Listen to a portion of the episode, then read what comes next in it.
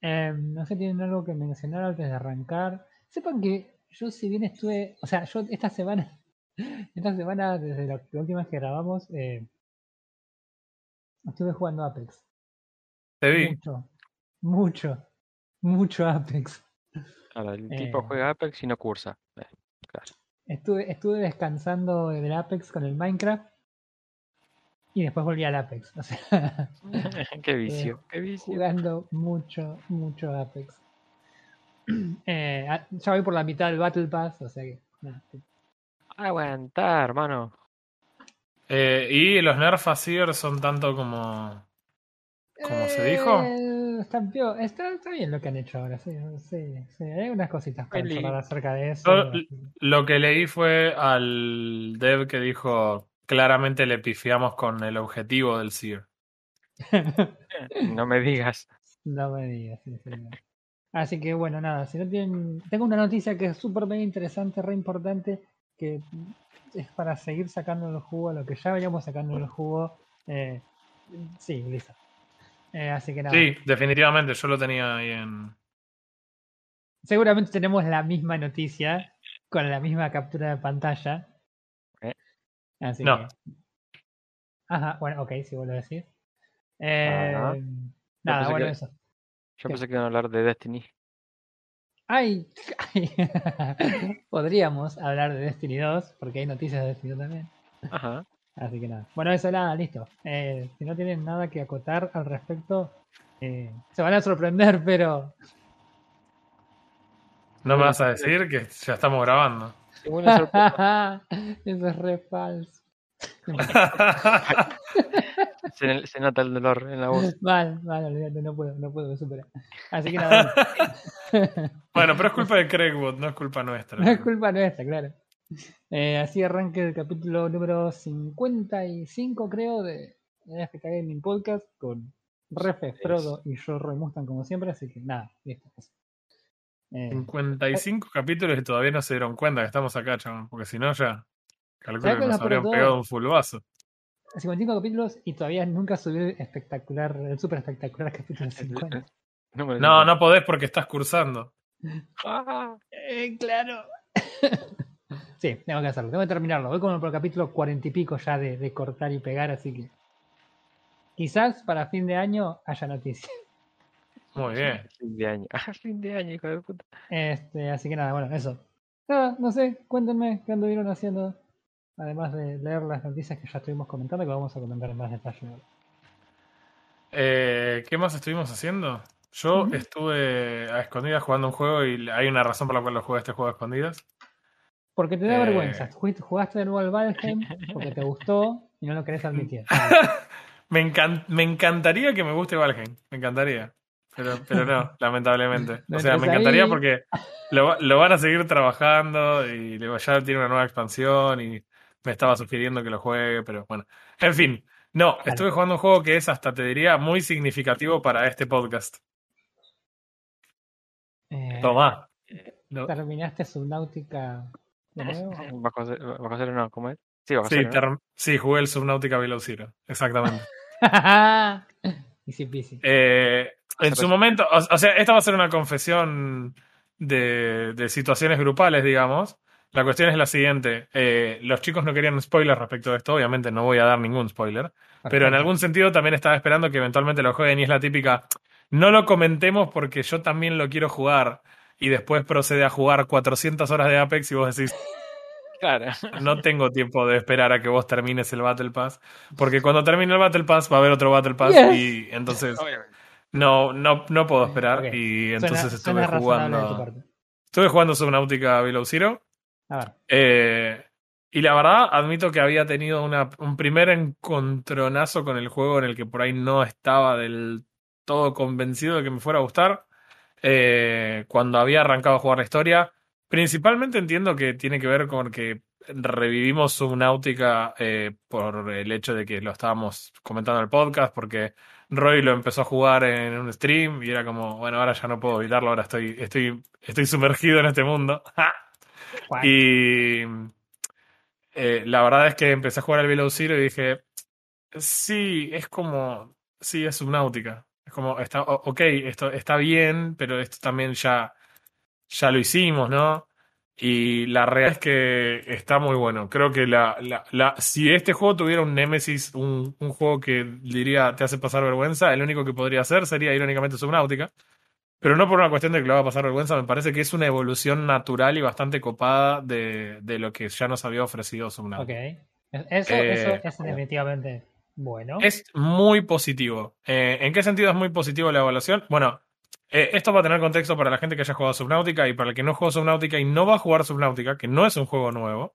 va a poder entrar a ver el capítulo del podcast número no sé cuánto, que vamos a referenciar quizás en la descripción. Eh, en la que nosotros tenemos exactamente todo, lo que fue nuestra experiencia de ver a Roy jugar Subnautica y verlo manquear con Subnautica y, y rejugar Subnautica solo para recordar la emoción y el miedo al océano que todos le tenemos después de haber jugado este juego. Naturalmente. Eh, pero en resumidas, sobre todo por sí, exacto, porque vivimos en la costa y de repente vas y mirás a los pibes surfeando y decís, mirá si sale un Leviatán de ahí. Claro, no. Sabe que no. bueno, eh, ¿cuál es la. Vamos a hablar de la parte de historia del comienzo del juego y para entender por qué esto es diferente a Subnautica en cosas bastante prácticas. La primera es que desde el principio tu personaje no es anónimo. La protagonista en este caso del juego es una mujer llamada Robin que viene a investigar qué pasó con la muerte de su hermana. Es decir, hubo un supuesto accidente y en ese supuesto accidente, tu supuesta hermana, metía supuesto por todos lados, eh, tu hermana eh, muere y tu hermana, tu hermana era empleada de Alterra, la empresa que protagonizaba también el primer juego. Alterra dice que el accidente fue culpa de ella y Robin claramente no está convencida de que ese sea el caso. Entonces decide mandarse al planeta, por supuesto, así de equipado como con una navaja suiza y tipo, bueno, bajemos acá con esto. Eh, esto está medio explicado, o sea, no está muy explicado yo esto lo saco de contexto. Ella viene en una nave de carga con un amigo que medio me parece que le hizo la gama. No es que Alterra le dijo, sí, por supuesto, vení a investigarnos, te doy todo esto. No, no. Es como que debe haber pedido una mano, viste, a alguien que lo, la remolque y la tire en el planeta y... Hizo, hizo eh, dedo espacial, básicamente. Hizo dedo espacial, exacto, hizo dedo espacial y llegó finalmente hasta el planeta este de la sigla, que realmente en este momento no lo tengo encima y no, me acuerdo, pero que es el mismo lugar en donde estuvimos eh, haciendo toda la aventura de Subnautica. Bueno, ¿qué es lo que sucede? Eh, empezás y te estableces como eh, igual que comenzás en Subnautica con tu mínima base de supervivencia donde solo puedes replicar las cosas que tenés ahí al lado y empezás la recolección infinita de, materiales. Y ahí tenemos una diferencia abismal, abismal con lo que era Subnautica.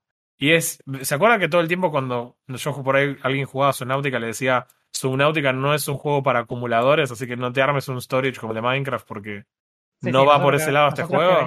nosotros que venimos de Minecraft, el tema de no acumular era como, ¡Ah, no. Claro, salir y decir, mira todo lo, no sé, mira todos los minerales que hay en el piso, romper todos y juntarlos todos. Es como, no, porque no se juega así. We don't do that here, diría Black Panther.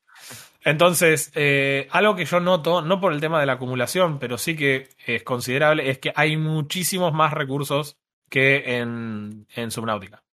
Y eso significa algo que por ahí había sido, no quiero decir una falencia necesariamente del juego, pero sí algo que quizás a algunas personas los desmotivaba un poco, es que ahora tenés más razones para construirte una base más considerable. Principalmente porque ahora sí tenés los recursos para ir construyendo todas las cosas y no sentís que estás sacrificando nada en el momento en el que estás eh, poniéndote a, buscar recursos o, que lo estás consumiendo, no sé, me estoy gastando esto que sería reútil para construir este edificio que la verdad que en sí no sé qué tanto es necesario. Claro. Obviamente los, los edificios que cumplieran una función específica, pero me refiero a, no había mucha necesidad de construir lugares con sillitas, con un escritorio, con un coso, porque vos sabés que ese titanio lo podrías estar usando para otra cuestión. Bueno, acá hay muchos más recursos, y no solo hay muchos más recursos, sino que ahora te ofrecen herramientas que te facilitan la forma de encontrar esos recursos. No al punto de que sea OP, no es que te va a decir, ah, sí, allá en la otra punta del mapa, como con el scanner room, eh, encontrás tal cosa. Tenés una pequeña herramientita de mano que es como una especie de sonar que te muestra la dirección en la que te podrías encontrar un oro a una distancia corta. Corta. O sea, si estás en el bioma equivocado, no te va a decir a dónde tenés que ir a buscarla. Así que no es OP, porque una vez que vos encontrás el bioma, eh, Ustedes ya lo jugaron en Subnautica. Cuando encontrás el bioma correcto, te sobra el recurso que estás buscando. No es que, ah, ahora que llegué acá tengo que estar 14 horas recorriendo este laberinto para... Nada, en general, ah, fuiste a buscar litio. Bueno, en el bioma de litio hay 20 de litio acá en el piso, ya te lo que quieras. Esto acá pasa de la misma forma en, en el Below Zero, pero lo que hay es muchos más recursos en general. No tenés que alejarte mucho para poder encontrar algunos de los recursos que son básicos que te permiten expandir tu base eh, con esta idea de que además eh, Robin está ahí como de una forma, si querés, un poco más planificada, eh, no como un tipo que desde el momento uno que está en el planeta lo único que tiene en la cabeza es cómo salir de ese planeta, en el que nunca quiso estar, pero bueno, su nave tuvo un pequeño problemita con aliens. Así que en ese contexto es donde arrancan las primeras de diferencias que tiene con Subnautica. A mí, a te hago una pregunta. En el asunto este de que haya tantos más recursos que antes, Sí. ¿No, ¿No le juega en contra la idea de la supervivencia o realmente necesitas esa cantidad de recursos? Mm, no, o sea, no le juega en contra a la supervivencia porque en realidad le agregaron otra capa de dificultad a la supervivencia que tiene que ver con que además de tener que manejar el nivel de oxígeno y hambre y agua, tenés que manejar el nivel de frío, porque ahora tenés mucho más tiempo que vas a pasar sobre la superficie de este planeta, mm. que ahora ya no es una cuestión tropical como era en su momento, sino que está absolutamente todo congelado y tenés que ir eh, muchas veces subir a la superficie porque te vas a ir encontrando con eh, estructuras abandonadas por la gente de Alterra también en la superficie. Ok, sí, no sé si eh, mi pregunta.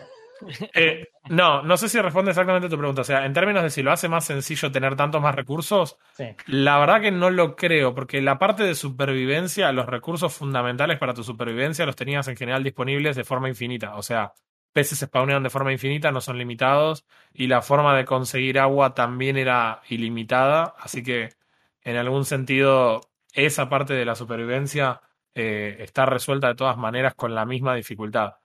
Lo que te cambia es que agregaron muchas cuestiones eh, no, funcionales que vos sí podés implementar, que de otra forma no harías. O te pasaba en Subnautica que por ahí tenías que tomar decisiones entre, che, ¿qué hago? ¿Hago esta mejora de este vehículo o hago tal otra? Porque, nada, lo, la verdad es que no, no podés hacer todas porque no tenés todos los recursos. Entonces, en ese sentido, eh, ahora vas a poder experimentar más. Y esa forma de experimentación se viene acompañado con una buena y una mala. porque esta la van a sufrir todos los que hayamos jugado Subnautica, es no tenemos más el CMOD. Y chicos, me fui. Nos vemos. El CMOD es como, o sea, Subnautica es un juego y te puede haber atrapado o, no en, un determinado momento del comienzo, pero cuando te armas el CMOD es una de las mejores sensaciones de progreso en un juego y de libertad, como no he visto antes. Y en este caso no contamos con el CMOD, que es casi te diría la marca registrada de, de Subnautica. Eh, tampoco contamos con el, el, submarino gigante, ¿cómo se llama? Nunca me acuerdo. El, el Cyclops tampoco está disponible. el oh, Cyclops. no, no puedo tener el Cyclops.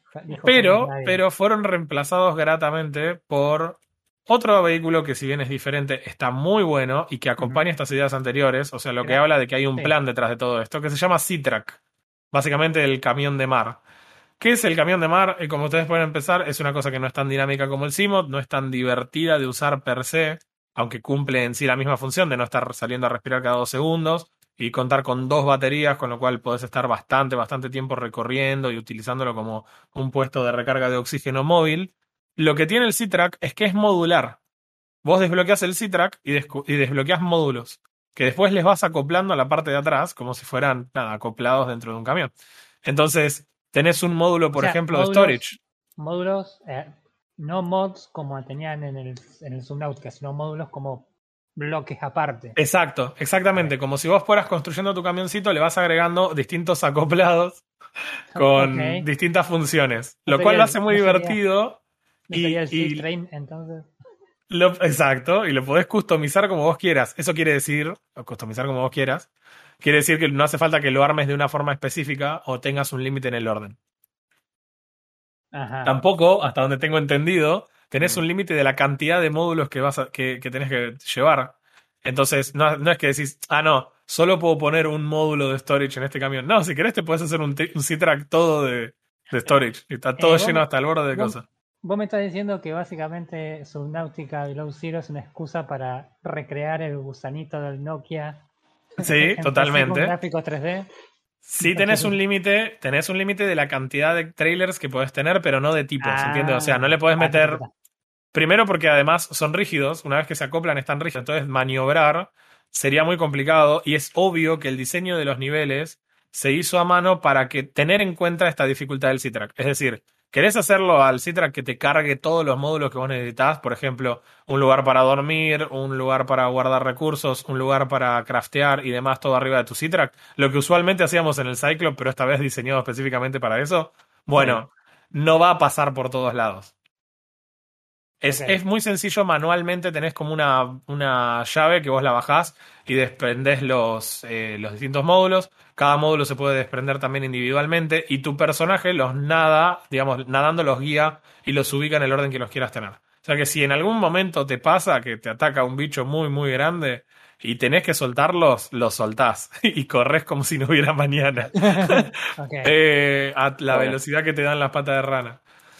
Eh, está muy bueno, es una variante divertida, diferente. No, la verdad me cuesta trabajo decir Simon, pero también me pasa que el Simon representa un momento muy épico en mi vida como jugador. Y que claramente está muy influida por ese momento. Pero definitivamente el Citrack es una buena solución que viene de la mano de esta idea que tenemos de que hay más recursos también disponibles. Entonces, tener más storage también tiene, tiene sentido. ¿Se acuerdan que el Simon tenía un módulo de storage que era un upgrade en realidad? Que te aparecía una especie de baúlcito al costado y tenía algo así como 8 slots. 8 slots más los 4 que tenías, o sea que era como nada. sí, absolutamente nada. Real, la coca y no tenías un desperdicio total de. Porque además los, los, los slots para mejorar son solamente 4. Eso está muy bueno, porque si no tendrías un vehículo totalmente OP. El juego dice: No quiero que sea totalmente OP y quiero que en algún momento tengas que elegir entre si querés una cosa u otra. Bueno, si al Citrac vos le vas agregando peso, cuando le vas agregando los módulos, eh, va siendo cada vez más lento. Entonces, escapar de algún bicho que te persiga claramente es más difícil. Tenés un módulo para mejorar la velocidad del motor. Pero tenés que tener en cuenta que tenés el de profundidad, el de velocidad del motor, uno que es tipo una pequeña propulsión extra. Eh, entonces empezás a contar y eventualmente te vas a llenar y vas a necesitar empezar a tomar decisiones. Con lo cual el C-Track tampoco está roto. Eh, es divertido en algún momento cuando te acostumbras a que es un poco más lento y, no es tan fantástico como el Simon. Eh, te das cuenta que cumple una función y que la cumple muy bien dentro del, diseño del juego. Así que la verdad que para mí está totalmente aprobado también el, el C-Track. Eh, pero hago ese pequeño paréntesis porque yo sé que va a llegar un pequeño momento de acostumbrarse a que. ¿Hay, ¿hay algún otro, otro vehículo además del C-Track? Sí, el Pronsuit vuelve eh, en forma de fichas, oh, así que el Pronsuit lo tenemos disponible de vuelta. ¿Viene con, el, ¿Viene con el gancho de Pathfinder? Mm, viene con el gancho de Pathfinder, pero para sorpresa tuya, el único, la única herramienta de cosas que vas a poder hacer es ese gancho. Hasta ahí puedo llegar todo lo que puedo revelar de esto. Y hay un vehículo más, que tampoco voy a mencionar demasiado, pero hay, hay un vehículo más, que es muy distinto a cualquier otra cosa que hayamos visto en Subnautica y que está muy copado eh, que es otra de las diferencias, de vuelta. Eh, resuelven de una forma muy sencilla la interfaz eh, gráfica con el tema del frío que les mencioné antes. realmente es una pavada, pero a mí me pareció tan simple y tan, tan inteligente. Solamente te reemplaza, es como que el circulito donde te figura la cantidad de oxígeno desaparece, se desplaza hacia un lado y es reemplazado por el de frío. El frío obviamente tiene esa cuestión conveniente de que tenés que recorrer ciertos lugares y obviamente tenés unas plantas que te miran y te tiran calor, entonces vos vas recalentándote en esos lugares en donde tenés las plantas para que no te mueras de frío. Pero hay algunas que otras partes en donde no vas a encontrar esas plantas y vas a tener que ir ingeniándotela para resolver el tema del frío. Y también, si quieres como spoiler, nunca te vas a hacer una ropa de abrigo porque es demasiado poco tecnológico, supongo. O no hay ovejas espaciales de donde sacar lana para, para abrigarse. Eh, como sea, eh, tenés una complejidad extra con todo lo que pasa en la superficie ahora también y con lo que vos tenés que recorrer.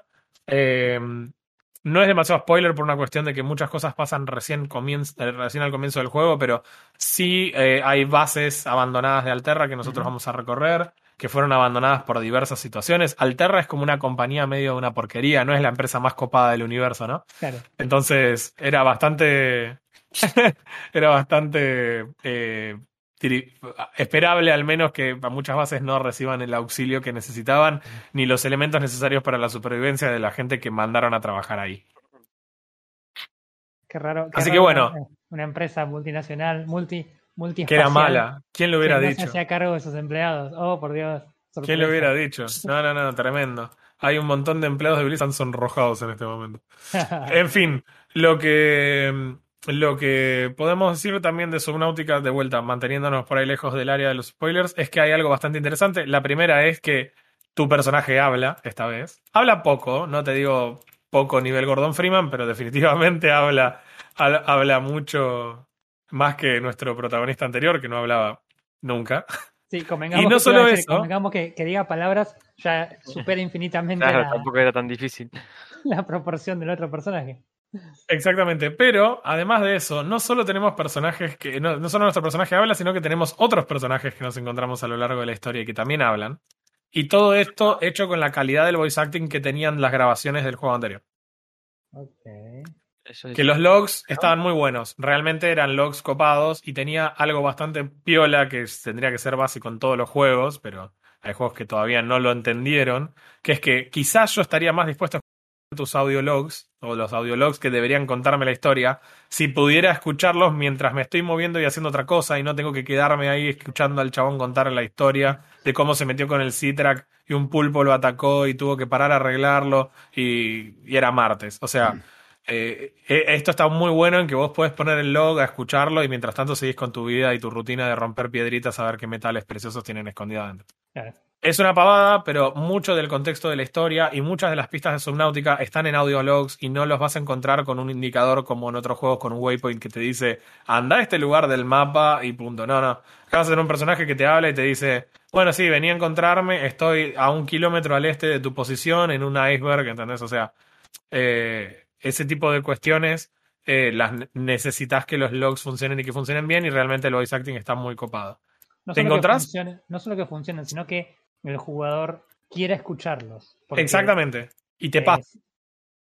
porque si es que yo, por ejemplo, las veces que tengo que jugar algún juego tipo RPG o algo por el estilo, cualquier texto que tenga más de dos oraciones de saltear y no lo leí.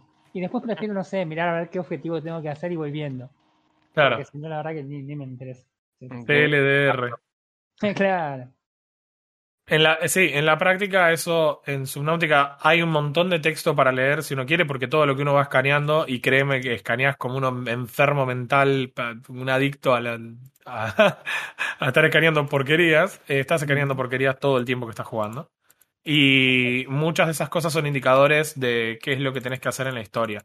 Entonces, de vuelta, me parece que es una mezcla muy interesante entre si te meto el lore, porque así, no sé, porque los juegos tienen que tener lore, versus te meto esto, que es info si querés. Hay cosas que no te van a servir de nada más que para entender cómo está construido el mundo, y otras cosas te van a decir, ah, resulta que si estás, eh, podés eh, craftear materiales más avanzados, por ejemplo.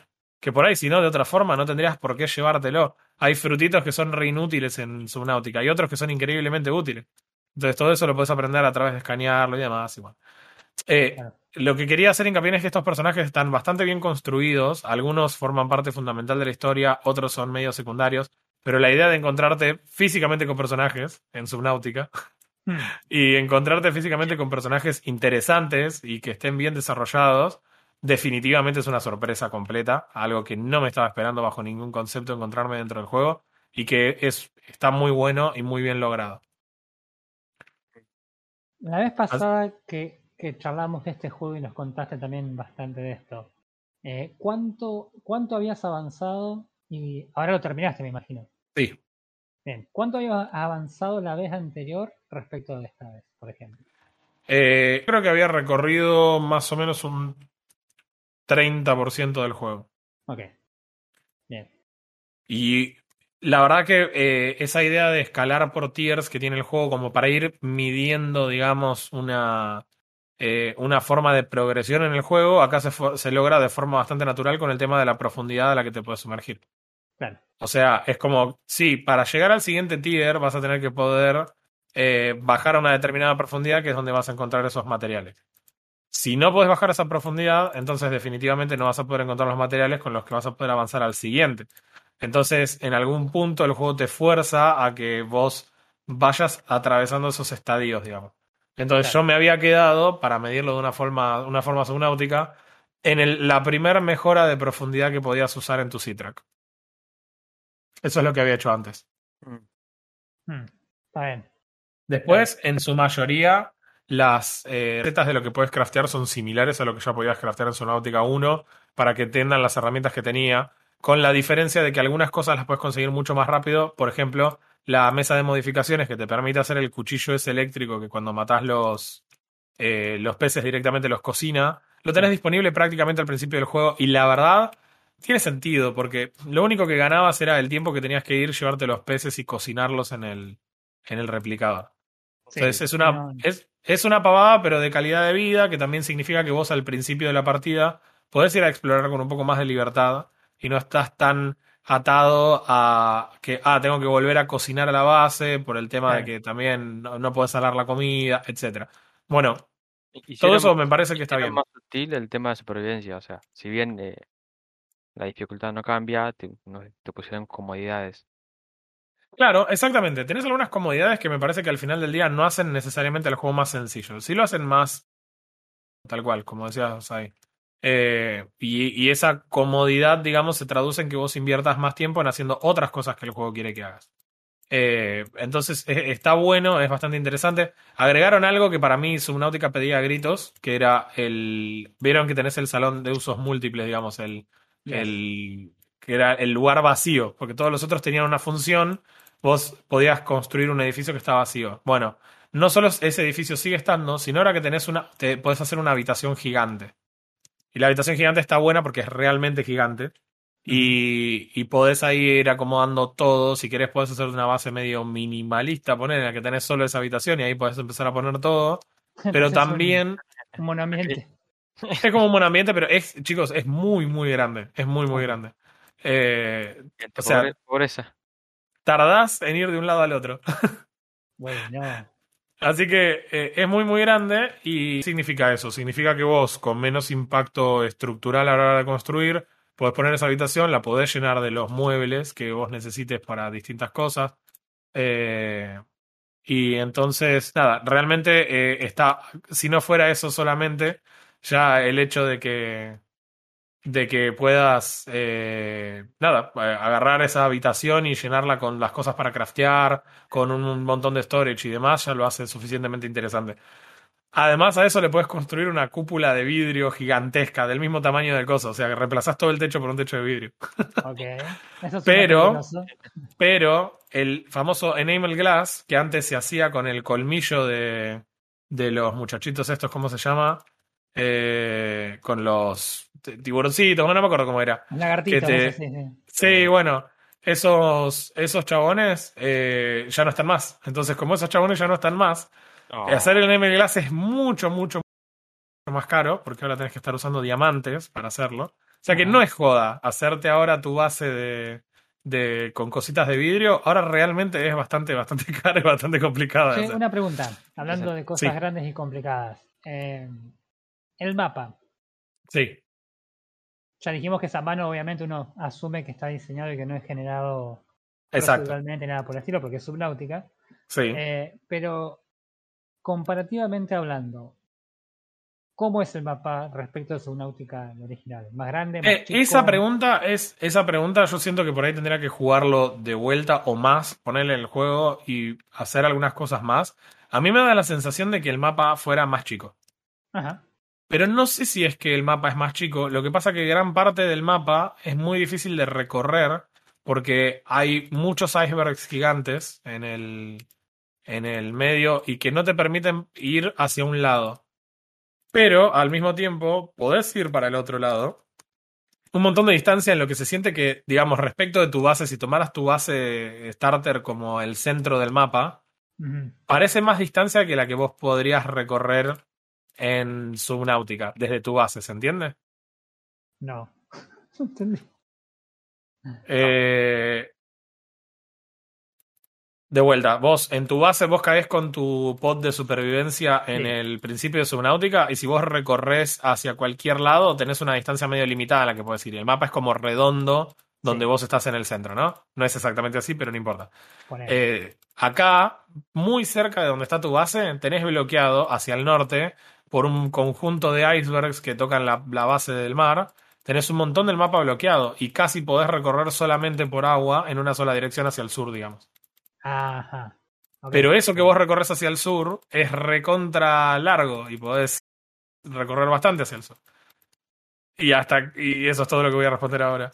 Pero pero realmente me, da la sensación de que el mapa fuera un poco más chico. Ah, no sé si es así. Es la sensación que te da a simple vista. Además, te cambia un poco las cosas porque si vos jugaste Subnautica, entendés enseguida por qué lado tenés que ir, por más que no hayas jugado este juego. Esto no es algo necesariamente negativo, lo que estoy diciendo. Lo que digo es que vos sabés que, que enseguida tenés que hacerte tu Simot. ¿No? Porque si hoy jugaras Subnautica, lo único que harías es ver qué necesitas para hacer un Simot y te harías un Simot. Punto. Es la, la verdad de cualquier jugador de Subnautica. Bueno, acá tenés que hacerte tu C-Track, que no es lo mismo pero eh, lo construís relativamente rápido y una vez que lo construís, después ya las dimensiones del mapa son muy diferentes. Por eso yo creo que me puede engañar una cuestión de, ok, muy rápido hacerme el vehículo, enseguida te hace sentir que el mapa es mucho más chico de lo que es. Por supuesto está dibujado a mano y como les digo, tiene en cuenta estas cuestiones de, de que ah, no anda más con un simotor, anda con algo que es más complicado de maniobrar, entonces le voy a hacer meter el, el C-Track en cuevitas que son medio finitas y le voy a romper la guinda al jugador haciéndolo pasar por estos lugares. La verdad que está muy piola, está muy bien pensado. Lo que tiene que ver con la fauna y la flora del juego sigue siendo extraordinario, como pocos juegos han creado biomas tan copados.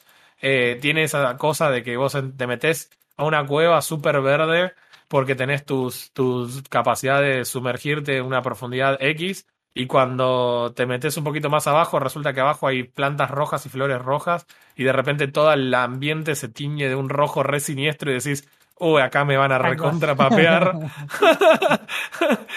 acá me recontra van a papear. Bueno, todo eso está muy, muy bien reflejado dentro del juego, está súper copado. Eh, no sé si ya puedo avanzar mucho más en el juego con respecto a lo que es la historia, o sea, porque nada, me meto sí o sí en cosas que tienen que ver con, con spoilers y por ahí no es el lado que quiera ir definitivamente me parece que esto tiene una, alguna relación, aunque sea a ese famoso mod de co-op del Subnautica.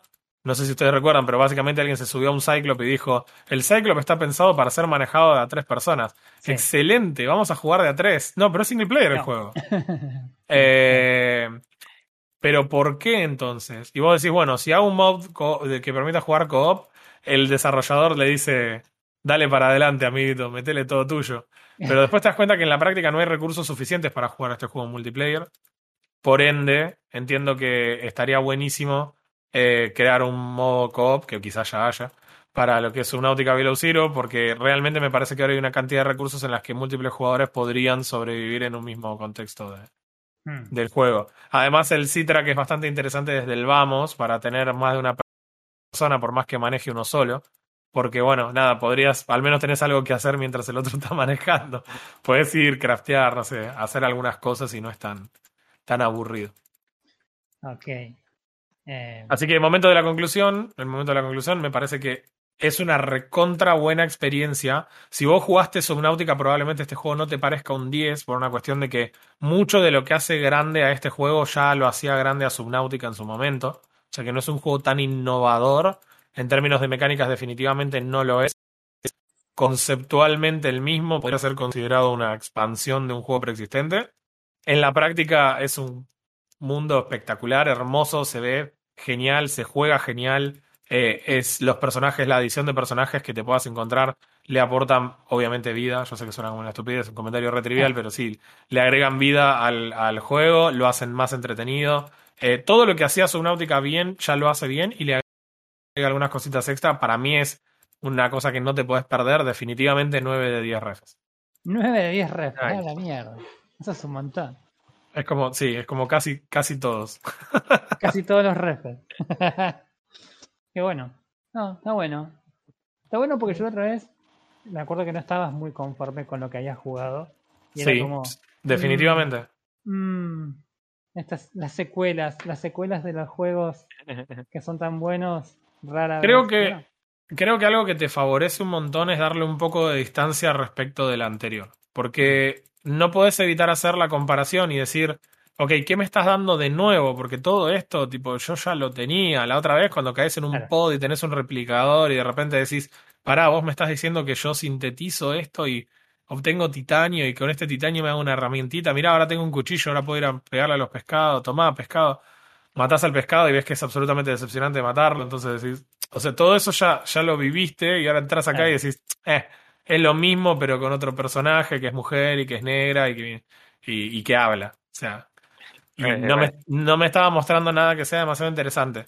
Cuando me pones en vehículos y te das cuenta que no hay CMOD, listo, lo querés instalar. Pero la verdad que cuando, cuando ves que el approach de este juego es diferente, ahí es donde por ahí le, le encontrás el gustito y decís, ah, ahora puedo craftear un poquito más, jugar un poquito más con las configuraciones de los vehículos, etcétera. Está muy bien logrado, muy, muy bien logrado. Muy bien. Lo voy a tener en cuenta para Navidad. Cuando tengas lugar en el backlog de, de juego. claro. Así que bueno, bueno, muy piola. La verdad que te lo tuviste guardado porque no, no figuró absolutamente en ningún momento que estuvieses jugando Subnautica. No, porque obviamente ya deshabilité en Discord todo lo que juego, ya no, no los va a, no, no se los va a comentar de antemano. Tiene miedo, tiene la miedo. Que, la verdad que no, eh, no, no, corresponde, pero bueno, ya está. el, chabón, necesitaba su sensación de seguridad, de, de saber qué es lo que estaba pasando. Tengo que saber. Ah, no, es que a Roy le gusta investigar antes. Si vos lo que querés es eh, sensación de seguridad, Subnautica no es el juego para vos. Eh, claro, Quiero decirte que todo el tiempo tenés miedo. Totalmente. Y por lo que bueno. contaste, el, el también, es igual. Sí, sí, sí, sí, sí. Definitivamente. Perfecto. ¿Vos, primo? ¿Qué anduviste haciendo esta semana? Yo sé que estuviste jugando cosas extrañas. Porque te vi en Discord. te diría malas palabras, pero. No vamos, a cuidar el canal.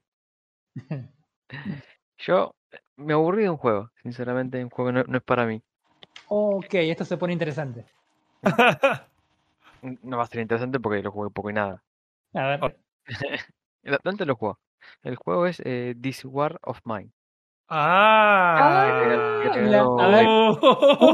ver, a ver, no, pará, pará, pará, Vamos, vamos, vamos un poco, vamos un poco, pará. De los que estamos presentes en este lugar virtual, eh, ¿quiénes jugaron This War of Mine? Levanten la mano. Yo, levanté la mano virtual. virtual. Eli me está diciendo que no jugó This War of Mine. ¿Quiénes, ¿Quiénes terminaron el juego este? Yo lo terminé. Wow, ok, listo. Yo no. Bien. a mí me aburrió antes de, seguirlo. Bien. Eh, te escucho, primo. Ay, Dios. A ver. Una sola palabra. Aburrido. es el simulador de, de trabajo en la guerra, chabón. Mm, no, no, porque si fuera algo como eso, lo, aguanto, si fuera algo, más real. Pero el juego lo sentí como que si fuera todo el tiempo, todo el tiempo perdés algo. No es que hay un balance. Y eh, tiras a perder algo. Tiene que contexto. Claro, contexto, sí, sí, sí. este, digamos, guerra, viste, no sé. medio, medio que es la idea, o sea. Ah, eh. ¿Qué géneros tenía esto? Eh, me, parece que me parece que justamente el, el, tema es que es más es quizás más un experimento social, no sé si es la palabra correcta, pero es como que quiere es más una idea de transmitirte una situación, una realidad, que la idea de que sea un juego, porque o sea, vos el juego lo jugás y pones una estrategia para ganarlo y me parece que no viene por ese lado este juego. No, me parece... obviamente yo al principio lo, empecé a ganar. Dije, bueno, vamos a ganarlo, sacarle, sacarle todo. Al segundo día del juego, sí, me di cuenta que no era un juego que, básicamente eh, te prohibía eso. Iba totalmente por otro lado. Ahora, contame, contame un poco ¿Qué es lo que hiciste? ¿Cómo te fue? ¿Y por qué te aburriste? Contame un poco de todo. Primero, primero. El, el juego, eh, estamos en, la, en una posguerra. No sé en qué número de guerra, porque... ¿viste Yugoslavia. no, lugar no. ¿En qué número de guerra? estamos, o sea, Yugoslavia se dividió en los años, principios de los años 90. Y esta fue la guerra civil que se detonó en el proceso de división de, Yugoslavia. Así que el juego tiene tanto eh, una historia principal como DLC, que creo que son otros modos y otras historias. O empezás con un, con un grupo de gente y, lo que tenés que hacer es sobrevivir a la guerra. Bien. E, esa es la base del juego. Así es. El juego 2D, puzzle, acción-aventura, supervivencia, sandbox. tiene un poco de todo. Lo cual es muy bueno, sinceramente, como está armado, esa, esas mecánicas que tiene, de qué puedes hacer y qué no puedes hacer, está bueno. Pero a mí me llegó a aburrir el tema de que cada vez que necesitas hacer una mejora, cada vez que necesitas eh, explorar, siempre salís perdiendo. No hay, un momento en el que salgas ganando. Tenés, cuando jugás tenés eh, dos horarios en el día donde podés hacer todo en tu en tu refugio y de noche para buscar más, eh, para buscar herramientas, elementos, todo para mejorar la base.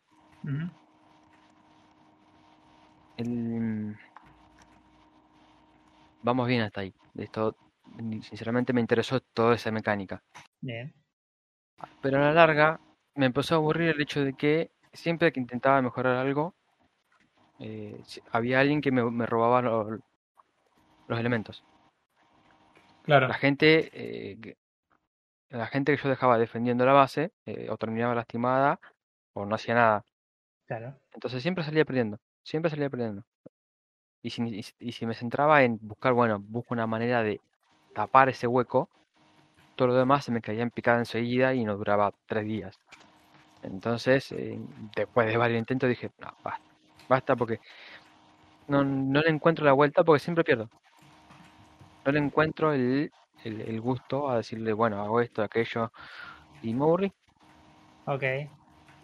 Yo tuve, yo tuve una, una experiencia bastante parecida en ese sentido, con la diferencia de que yo era uno de los juegos que yo había querido jugar por un montón de tiempo. Mm porque yo lo, había, lo venía siguiendo, lo tenía de, en, en mi wishlist. Mira. De Steam, no, en serio, sí, sí. Y creo que lo regalaron en Epic, ¿no? Lo regalaron por sí, sí, sí, sí. Bien.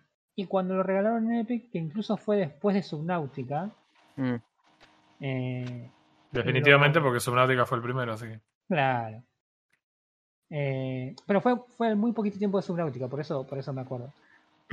Eh, me acuerdo que lo, lo bajé y lo, primero que me di de, cabeza es que el juego. No sé porque tenía la idea de que era un juego más con más acción y menos. Y menos. menos roleo, menos este manejo de recursos y demás. Mm. Ya vamos, ya ahí me, me chocó. Pero nada, cuando empezás a jugar el juego, empezás a entender un poco las mecánicas. Y de nuevo, el juego está bueno. Y después de haberlo jugado como cinco veces, que quiere decir que en el lapso de un mes se me ponieron como 80 personas más o menos. Eh, sí, llegué a la conclusión de que, de hecho, nunca busqué cómo, cómo jugarlo o consejos para jugarlo, pero en general me dio la sensación de que no había forma de ganar el juego porque obviamente tenía una, que ver con, con esta idea de la guerra y qué sé yo. Entonces fue como, el juego es ultra, ultra, mega depresivo, o sea, pero... Eh, ¿viste, el meme de tener, le tenés miedo al mar? No, bueno, eh, ahora sí, con su náutica. Bueno, ¿tenés depresión? No. Bueno, eh, ahora sí, jugás The World of Mine. Eh, así que lo dejé de jugar porque me aburrió porque no era un juego que me parecía que, que pudieras avanzar o que tuviera mucho más para dar que lo que ya estaba jugando en la situación de que siempre perdías. Pero no porque me aburriera perder, sino porque me parecía que el juego no te daba tampoco mucho más para hacer. Era como que nunca encontré la forma de decir, bueno, eh, voy al supermercado y esta vez sí voy a... No, me recagaban a tiros todas las veces, me moría todas las veces, me raideaban todas las... Entonces era como... Llega un punto en que era como, no, ya está. Eh, y dejé de jugarlo. claro, a mí me pasó lo mismo. Yo llegué a tapar los huecos. hay una mejora que dice eh, poner tablas en la ventana, bueno, los huecos, para, para, evitar menos, menos el raideo. Me raideaban igual. Y no es que se llevaban una parte, se llevaban la mayoría. ¿entendés? Entonces, eh, no disfruto un juego en el que siempre tenga, siempre tenga que estar al límite con todo. No es un juego que, que, yo disfrute. Eso, eso a mí mucho no me molestaría, porque en ese caso, por ejemplo, no sé, Left 4 Dead, cuando jugás a los tiritos, estás siempre con un suspiro de HP y no me molesta. Pero en este juego era como que era terriblemente injusto y el juego era destinado a que no podías ganar. Entonces no había forma de que gane. Entonces fue como, ah, me terminó de aburrir. Pero porque me dio la sensación de que estaba... Y también hay mucho. Hay mucho de eh, nada, de las tomas de decisiones que vos tenés que hacer, incluso cuando vos sos el que es ofensivo, que tienen que ver con esa idea también de, che, siempre salís perdiendo. O sea, las salidas que vos haces a la noche no es que vas a la noche al almacén y, viste, y compras cosas ahí. No, obvio. Bueno, ¿cuándo terminaste el juego? cuál es el final del juego? A ver, contame porque no sé cómo. No, no, no, no creo que corresponda que charlemos del final del juego. Igual, eh, Igual, eh, lo que sí digo al respecto es, mm. a mí me pareció muy interesante, por ejemplo, que vos agarrás al tipo que por ahí es el más fuerte, el más atlético de los tres que tenés, y lo llevas a la noche a raidear y elegís una zona del barrio, que todo esto salís de noche porque de día te revientan a tiros con ametralladoras que están apostadas ahí. Mm. Em, no es por una cuestión de que salís de noche porque sos un copado. Por eso también cuando vos salís de noche tenés un tipo menos defendiendo tu base. Eh, y si tenés un tipo menos defendiendo, los mismos tipos que salen a saquear del otro lado vienen a saquearte a vos. Cuando vos vas y saqueas, te pasan cosas tremendas. Es como el chabón vuelve deprimido porque le robaste la comida a un viejo. ¿Entendés? Sí, también tiene esas secuelas psicológicas que tienen que tomar decisiones. Que al final del día, eso es lo que. De vuelta, este, e, es totalmente entendible que un juego así no pueda no gustarte. Es totalmente entendible. No, eso no me molesta. A ver, no me molesta. A ver, el tema de guerra y todo eso, me encanta el que toque. No, no, no, pero lo que digo es esto. Lo que, es, perfectamente entendible que no te guste un juego que no, no quiere en ningún momento que vos puedas solventar ese problema, porque si no, no te puede transmitir la idea que te quiere transmitir. Claro.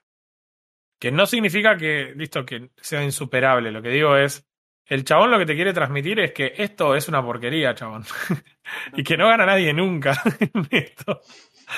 Entonces, ¿cómo te lo transmite? Y sí, cada vez que salís y te saquean a vos, ah, ¿querés tapiar las ventanas? Bueno, igual, igual te van a entrar, y igual es igual esto, igual lo otro. Entiendo perfectamente por qué puede no gustar un juego así, pero también eh, con el contexto de quién es la persona que lo hizo y, y demás, por ahí se aclara un poco también del panorama de por qué el juego fue planeado así desde el principio. Es un juego que es difícil de disfrutar y lo tenés que pensar sí o sí desde el punto de vista histórico, documental, si querés. Es decir, che, no, mira, el chabón está tratando de reflejar una cosa. Por eso yo insisto en que para mí no es tanto un juego, porque no es que si vos lo jugás mejor, te va a ir mejor. No, no es que vas a ganar mejor mientras tengas más manos, ¿entiendes? Me suena, me suena al juego ese que yo jugué una vez, hace un tiempo de Epic, uno que era muy cortito, era de dos horas, que era una cosa así, mm. que era que el juego en realidad era una excusa para contar la historia de, de este chabón que contaba todos sus problemas con, con el padre y todo ese asunto, no sé si se acuerdan de... Sí, sí, sí, sí me acuerdo. el último árbol. También, bueno, evidentemente se ve que tiene algo que ver con esa idea de el juego como excusa para transmitir en realidad de toda otra otra otra historia u otras otras sensaciones. Así que. Sí, para mí viene por ese lado y es difícil considerarlo con ese criterio. Para mí sería muy difícil considerarlo un juego. pero solo en ese criterio. Claramente es un juego y es jugable, ¿no? O sea. bueno, pero a ver, es, muy, eh, es muy parecido al uno de los últimos juegos que yo jugué, el Obduction. Que quiere contar una historia. ¿Entendés? Cuenta una historia y lo hace puzzle y las cosas, no es que vos agarras cosas y te las quedas. Las cosas van y vienen. En ningún momento tenés un inventario que, que, que como es, que vos tengas que completar o que tengas que, que te sirva para mejorar otra cosa. Esto como que, e, e, este juego, el de Wars Mine, e, es como que sí, está bien, es una guerra, para todo el tiempo, pero no me estás eh, si me querés hacer sentir el mensaje de que es una guerra, dame una posibilidad de entender toda la historia. Lo que pasa es que es una historia real también. Y está, está basado, o sea, es una historia real. Está basado en una guerra muy específica y está pensada específicamente para transmitir la sensación que siente un civil durante la guerra Porque si no, la forma de, ah, listo, te muestro la Segunda Guerra Mundial es la forma Call of Duty de mostrarte la Segunda Guerra Mundial. claro. Y es tipo, sos el soldado universal que va con su ametralladora matando nazis por ahí. Eh, y, y, medio que no es la idea que quiere transmitir este juego intencionalmente, porque acá lo que el juego te dice es, vos sos un pobre civil que tenías tu casita ahí, el día anterior te fuiste a laburar en la verdulería donde trabajabas. Esto no, si alguien piensa que esto es la historia postal, no es la historia postal, estoy diciendo yo diciendo cualquier estupidez, no importa cuando leas este tweet. Eh, y esencialmente eh, es eso, es un qué distinto que es un juego de guerra cuando vos no querés jugar a la guerra. Cuando vos sos una víctima que solamente estabas ahí, porque vivías ahí, lamentablemente tenías que vivir en algún lado, y justo hubo una guerra civil como la que hubo en, en, esa época en, en, la división de Yugoslavia, que dio por origen a Croacia y Serbia y Montenegro. eh, y, y, digamos, el chabón no se esfuerza en darte más contexto que ese, porque es parte de una historia reciente también, me parece. Y, y que por ahí no sienta la necesidad de tener que narrártela toda de vuelta, porque tiene ese contexto. Admito que sin ese contexto probablemente el juego se sienta totalmente diferente. No, no, no es, no es una crítica a tu comentario. Lo que digo es, el juego se, se aprovecha de lo reciente que es la historia de, de todo esto y por eso me parece que no hace demasiadas, por decir ninguna explicación al respecto. Claro. Sí, yo la verdad que sin todo ese contexto yo agarro un juego que no puedo terminar y fue como, ahí te ves. Claro, o muchos juegos te obligan a tomar una decisión en algún punto y también muchos juegos implementan una situación tipo de dados. Eh, se me viene a, la mente mi esposa roleando en, eh, ¿cómo se llamaba? Este juego todo eh, psicodélico, raro, que para mí quizás uno de los mejores ah, No se me viene el nombre. Disco Elysium, ahí está, exacto. Eh, en el que se hizo un personaje y te roleó el dado para ver si podía bajar la corbata del ventilador y, y, tipo, y no pudo y se hizo daño con el ventilador tratando de sacar la corbata. Lo cual, eso prueba dos cosas, que tiene mucha mala suerte y que jamás estuvo borracha tratando de bajar la corbata de un ventilador. Pero, eh, lo cual es positivo, ¿no? Eh, lo que digo es, ese juego te, vos tirás el lado y te puede salir bien o te puede salir mal. Y acá entiendo su punto en el que acá la única sensación es que te puede salir mal. Claro. Y, y con eso en mente, y sí, claramente se hace más difícil disfrutar del juego, porque vos estás diciendo, che, para, o sea, eh, ¿para qué voy a hacer esto o lo otro? Al final del día siempre me va a terminar saliendo mal. E, e, exactamente. Esa, esa es la sensación que me dejó a mí el juego cuando lo jugué. A mí, a mí más, más, de, más de sensación también fue como que no podía hacer nada para levantarlo. O sea, yo dejaba apostado a alguien defendiendo, genial. En el, en el horario de día digo, bueno, lo dejo, lo acuesto porque llegué a hacer camas para decir, bueno, que uno duerma bien, empiece a dormir bien, como para decir, hago una base. Y, en el día no podía hacer nada. O sea, básicamente perdiste en la noche y listo, no, no puedes recuperar nada en el día. Y ya de nuevo pasas la otra noche a perder todo nuevo. Y no tener esa herramienta para decir, bueno, los levanto o, por lo menos los mantengo. Yo, yo, no quería jugar, bueno, no, no puedo mejorar nada, sí, no puedo hacerme la super base, pero vamos a mantenernos. Tampoco. ¿Entendés? En el día no podías mejorar nada más que construir cosas para comida y nada más. Y Está bien. no podías desarmar cosas, no podías si querías armar algo y tenías en exceso, perdías porque te venían a robar, es entendible. ¿Entendés? Pero cuando querías robar poco, iba a, hacer, eh, a, ¿cómo es? a buscar cosas de a poco y tener poquito de todo. Aún así, te venían y te sacaban la mayoría. Entonces, en el día no podías desarmar, no tenías un reingreso de cosas que encontraras, por, qué sé yo. Venías, volvías a la noche y por suerte encontraste algo extra. Te viene un extra de un material que estabas buscando. Claro. Entonces, es todo el tiempo perdés, perdés, perdés. Si no tenés una forma de decir, bueno, pero no tengo una forma, porque está bien, la guerra perdés. Pero la, la, gente también se busca una manera de decir, perdí, pero levanto acá, hago esto y aquello.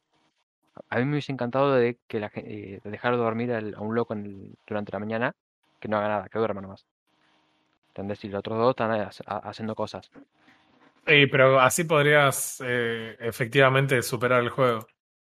Yo me acuerdo, yo me acuerdo una, una que algo me pasaba en las 200 millones de veces que lo jugué en ese mes. Mm una de las cosas que más me rompía las bolas era cuando nada, se te enfermaba un chabón y obviamente no tenías medicina para curarlo.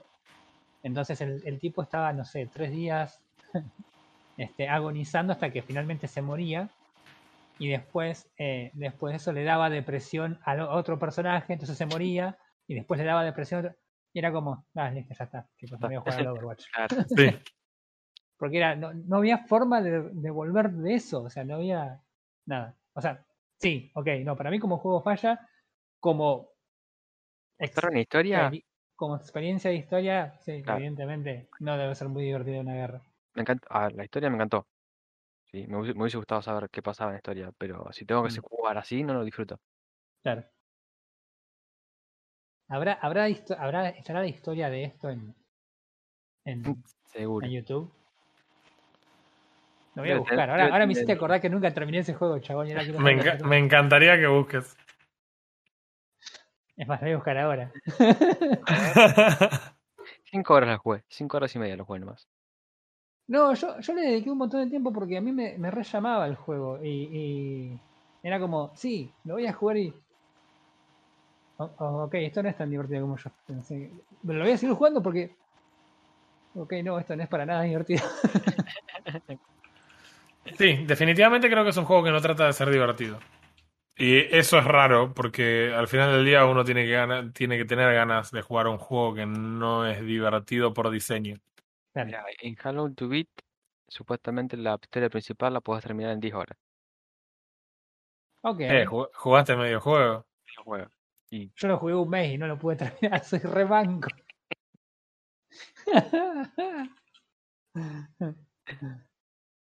Ay, Dios. Qué desastre me, sorprende que tenga un fin, sinceramente. Bueno, igual fíjate lo siguiente. Primero, tiene un abandono alto del 10%. Eso dice algo acerca del, entre comillas, virtuales juego. Definitivamente.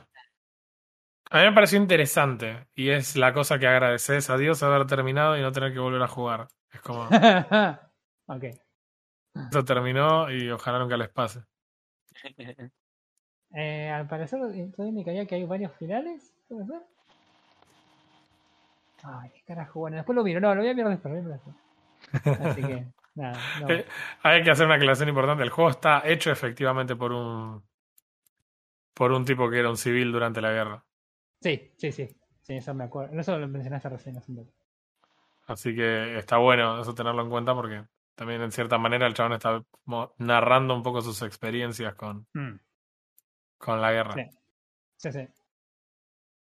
Eh, bueno, cuántos Frodos le ¿Cuántos Frodos le da? Y es complicado. Es complicado. Ya, dale, jugate, listo, no seas maricón, dale. ¿Qué te pasa, Gil? Te afectó el Overwatch. Y yo le daría un 6 de 10, 7 de 10. 7 de 10. Eh, para haberlo abandonado a mitad de camino le pusiste un 7, chaval. Sí, porque, es un, porque, es un, buen juego y el hecho de que a mí no me guste no, no, no influye en nada. Eh, pero yo quiero saber lo que pensás vos, ¿no? si no te gustó, le pones, le pones un 2, vieja. No, no, no. eh. Yo, también que no me guste, pero lo analizo las, otras cosas. Me encantaron las mecánicas, tuvo buena historia, la, la forma de armar las cosas, tuvo todo bueno pero no mm. tiene ese, ese gusto mío de decir, bueno, no disfruto. Y no hay forma de levantar esas cosas que hablamos. ¿Entendés? Claro. Entonces no termina siendo algo elevado, pero es un juego. A alguien que le guste un juego así, que voy a decir, quiero saber historia, quiero sentir lo que sintió el loco, obviamente no va a encantar. Es como, es como la, la película esta de La Pasión de Cristo, que era como todo el mundo decía, eh, pero no es una película, son como cuatro horas de sacudirle, hacerlo carne picada al pibe este. Y después aparece Mel Gibson y te dice, exacto. bueno, sí, claro. Así que nada, sí, veo. No, no es mío, tampoco no es mío. Pero voy a buscar los finales después en YouTube. Así que bueno, nada. Hablando de guerras, Eh, no sé si se enteraron de algunas leves noticias que estuvieron surgiendo esta semana de acerca de nuestros viejos amigos de Activision Blizzard. Sí. Hay como 8 millones de noticias distintas. Mm. Así que no las voy a Ninguna es buena. Ninguna es buena, obviamente. Ninguna Spoiler alert. Eh, nada, cambiaron, cambiaron la cómo se refieren en, en, la acusación a los empleados. Entonces ya no son más empleados, ahora son trabajadores. Cosa de abarcar oh. también a la gente que estuvo trabajando temporal. O sea, todos los bardos posibles los tiene Activision de. Pero lo, que yo quería mencionar, que me resultó como súper interesante porque es absolutamente incomprobable, es el rumor que salió hace un par de días de que eh, Blizzard, Blizzard se estaría por disolver, ser completamente absorbido por Activision y pasaría a ser en realidad como una especie de departamento aparte que tendría el nombre de Insight. Ok. Y, e Insight publicaría cosas como, por ejemplo, el remaster de Diablo 2. un, departamentito dentro de Activision. Claro. sí, buenísimo. es genial, es genial. Porque todo esto viene de la mano de un, de un posteo de un sujeto de nombre Blizzard Leak. no sé en qué foro. es muy parecido a, a 4chan, pero no, no es. pero es otra cloaca. claro, pero tiene el mismo olor, así que. Este, eh, el tipo tiene un mensaje posteado y se registró en agosto del 2021. O sea, sí. dudoso, inchequeable. Supongo que con el tiempo nos entraremos. Pero el tipo hizo un post bastante. No, no extensísimo, pero tiene un montón de información y nada. Algunas cosas interesantes a mencionar.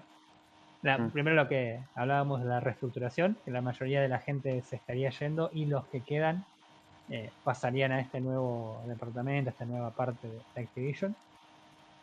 Eh, todo esto estaría empezando a suceder a partir del 2022, o sea, el año que viene, no, no ahora ya. Pero hay una lista de, cosas ¿no? que supuestamente esta gente tiene planeada en el inmediato futuro. Eh, estarían, tendrían en, en, proceso una remake del Diablo 1 para ustedes que lo estaban pidiendo. Sí, no, de a uno, chicos, por favor. Sí. Eh... Perdón, me quedé pensando si era un sarcasmo, pero en serio. Estarían lanzando eh, Diablo para PC y consolas. Cuando digo Diablo, digo Immortal. Sí, el que. De vuelta, de a uno, por favor. Eh, lo, de, lo de World of Warcraft es como importantísimo. Tendría su última actualización en algún momento del 2023 y sería el final del, del juego para Blizzard. Última. la última actualización sería dentro de dos años y sería la última y Blizzard ya lo pondría en el freezer. Eh. Mm, dudo mucho.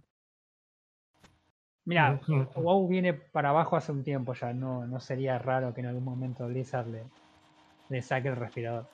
De hecho, el em, público de. O sea, uno de los grandes problemas del WoW es que una de las dos grandes facciones, o sea, una de las dos facciones, mm. es absolutamente dominante por la cantidad que hay, lo cual lo hace completamente aburrido y pierde todo el propósito del juego. Claro, claro. Eh, estarían planificando otro MMO eh, que sería, que dice acá, el sucesor espiritual de WoW. Eh, Pero hecho por Insights dentro de Activision. Claro, con una historia totalmente nueva, pero hasta donde tengo entendido habría estaría como relacionado con el universo de WoW. No entendí muy bien cómo era esa parte. O sea, el WoW 2. claro. Claro. Eh, hay un proyecto, hay un proyecto de Warcraft para smartphones, así que, hey, Warcraft Immortal. hey.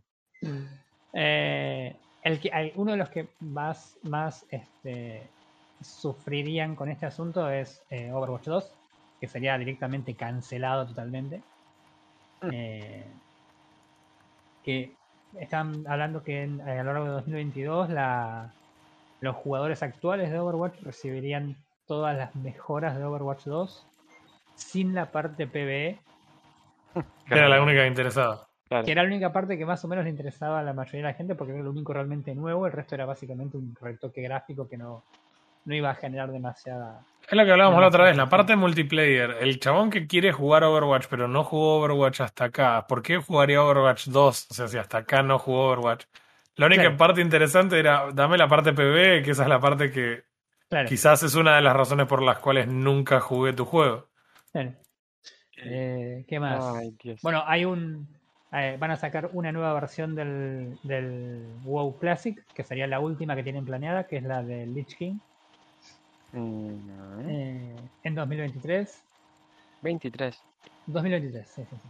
Junto cuando saquen la última actualización del WoW principal, van a sacar el Classic este. No hay. Bueno, la gente de StarCraft también estaría como mirando en el mismo lugar que la gente de Overwatch, eh, básicamente una zanja. Eh, así que nada, no hay ningún tipo de desarrollo planeado para ningún RTS, ningún MOBA. Eh. Ay, Dios. O sea, ¿por qué no dicen las cosas como son? Activision Blizzard, Activision Blizzard va a dejar de ser una cosa, va a pasar a ser Activision y todo el mundo va a trabajar en Call of Duty. Exactamente. sí, es bastante probable que sea más bien ese modo. Así que nada, la verdad que lo, si estos rumores son ciertos, que muy poco probable. Eh, la verdad que sería una cosa. Me encanta que hablemos, hablemos 20 minutos de algo que dijo un chabón que tiene un solo post en un foro. no, ¿sabes por qué lo estoy trayendo acá a hablar? Porque lo levantaron todas las páginas, chabón. Todas las páginas que siguen gaming lo levantaron esta noticia hace dos días y están rompiendo las Y yo entro a, a, las noticias y están todas la misma imagen y yo digo, nadie menciona que este pibe se registró anteayer y tiene un solo mensaje. Man, eso lo escribí yo el domingo fui al baño, me senté un ratito, ¿qué puedo hacer? Ah, voy a tirar después, voy a tirar links de Blizzard. Que me vengan a buscar. Claro. ¿Qué vas a hacer? ¿Más a bañar la cuenta? Voy a perder todos los posts. Claro, todos el post. Este, así que nada, pero nada, qué sé yo. El tema es que, si bien es poco probable que pase todo esto, eh, todos sabemos que tampoco no es eh, imposible, porque como viene la mano, no, no, no, eso es, lo más triste de toda esta situación, que todos en algún momento que hicimos esta empresa, hay muchas cosas que nunca las supimos, pero ahora todo lo que sabemos es terrible y es tristísimo y es difícil de aceptar, de hecho. Es tipo, wow, chaval, no puede ser. Y hay cosas que solamente son peores y peores. Por ejemplo, la causa ahora se complicó esta semana. No sé si estuviste leyendo esto, pero básicamente lo que pasó es que eh, al cambiar eh, la definición de la causa, eh, también se cambiaron otras cosas, por ejemplo, eh, que entran y están involucrados un montón más de personas ahora dentro de la causa, los cuales Blizzard contaba con que no iban a pasar eh, porque nadie iba a hacer el reclamo para que se los agregue, no sé. Básicamente es una definición muy sencilla, muy simple, que tiene que ver con eh, cambiar la definición de empleados, como habías mencionado al principio, por la de trabajadores. Eso incluye a la gente que trabajó medio tiempo. O sea que también fueron abusadas las personas que trabajaron medio tiempo. O sea, no dejaban títere con cabeza. Pues, no solo eso, sino que en la causa están afirmando que evidentemente también la gente de, de Blizzard, de hecho, se deshizo de información que sería fundamental para la causa. Usaron la palabra shredded como si literalmente hubieran cortado papeles o si lo hubieran destruido intencionalmente eh, información relevante para la causa cuando la causa está abierta. Hoy charlábamos esto con mi esposa y algo que nos parecía es, es, realmente impresionante. Es pensar que si eliminaste esta info, pero no la info que nosotros ya vimos, evidentemente la info que no vimos es peor que esto. Mm. Porque si no, o sea, ¿por qué no, te desharías no empeoraría, claro, no empeoraría la causa. Eh, claro, ¿entendés? Si la causa ya está, o sea, ¿para qué te vas a arriesgar? Es mucho peor jugarse a que se den cuenta que vos te deshiciste esta información. O sea, hay cosas peores que el Cosby Room, ¿entendés? En, en este lugar. Que los chabones decidieron minuciosamente tratar de deshacerse. Y ahora eso se sabe también. Con lo cual, esto solo es peor y peor cada segundo, lo cual, en, cierto, en cierta manera, si vos me decís, che, Blizzard se va a disolver. Y yo creo que se tiene que disolver porque evidentemente los jugadores ya tampoco están bancando más que la empresa diga, sí, bueno, nada. Eh, resulta que al final en Blizzard había mucha gente que era medio desagradable, pero nada, vos seguís comprando la nueva versión de Diablo para, para iPad. O sea, me parece que eso ya no está pasando, ya no se lo está Evidentemente es una empresa que no va a ir a ningún lado hmm. con eso. Sí, sí, la, la, imagen, eh, esa imagen que tenían de la, de la empresa con juegos familiares, siendo el, el Disney del gaming, eh, acaba de ser sepultado bajo no sé cuántas causas judiciales. Y si querés la frutilla del postre que podría gintear para ese lado, eh, entregaron esta semana las copias de prensa para el nuevo Call of Duty. ¿No? ¿Qué pasó? Exacto. El Call of Duty de este año eh, eh, se lo dieron ya a la gente de prensa una pequeña demo del juego para que empieces a jugar el Call of Duty Vanguard. Sí. Bueno, a un periodista le llamó la atención algo muy interesante, que es el hecho de que el nombre de Activision no está impreso en ningún lugar, ni en el disco ni en la caja. De hecho, cuando entras a la demo tampoco dice Activision. What? Y Activision, históricamente te ponía Activision antes de poner Call of Duty. Vos no abrías el juego y decía Activision Call of Duty. O sea, eh, entonces este periodista se dirigió a la gente de Activision para preguntarle cuál había sido la decisión de sacar la palabra Activision de, del juego y de la imagen del juego en general. Y la respuesta fue, agárrate los calzones, la respuesta fue que fue una decisión creativa. es buenísimo. Es buenísimo. O sea, con todo el escándalo que está pasando, no, no. Me parece, ¿qué tal si este año no ponemos nuestro nombre? ¡Wow! ¡Qué fantástica idea! Sí, claro. El juego más revolucionario. Es, fantástico. ¿Quién hizo, ¿Quién hizo el Call of Duty Vanguard? Ni idea. Ahora. no, es impresionante. Caradurismo es tremendo. Porque claro, Activision Dejó de ser Activision hace unos años, que es Activision Blizzard. Pero ahora se quieren sacar el segundo apellido, ¿viste? Como claro. Si no hubiera mañana. chabón. Claro, ahora te querés sacar el apellido de encima y ya te, queda, ya te quedó esa cara, ¿viste? Ya están, no... están haciendo el, el transmite en la, en la iglesia, están yendo al Vaticano a ver si se pueden. si se pueden sacar el doble apellido. Lo cual en sí, bueno, e, es, e, e, es, es, delirante ya. La, la, situación creo que ya, ya superó la comprensión humana, me parece. qué locura. Qué locura. nada, qué sé yo. Cuando hay, cuando, hay, dinero por medio, viste cómo se pone. Sí, son bastante particulares los muchachos. Así, no. La verdad que, nada, es, es, la verdad que no, no, no hay vuelta atrás de esto. No, yo creo, creo que vimos la muerte de, Blizzard definitivamente. Y, y, hay que ver si lo, un poco de... de no, no, llega un poco de consecuencia también para los muchachos de Activision, ¿eh? Es que tienen que llegar. Yo no creo que no vaya a haber consecuencias. Eh, igual a, ellos a, ellos les interesa un solo tipo de consecuencia igual, ¿no? sí, ya sabemos cuál.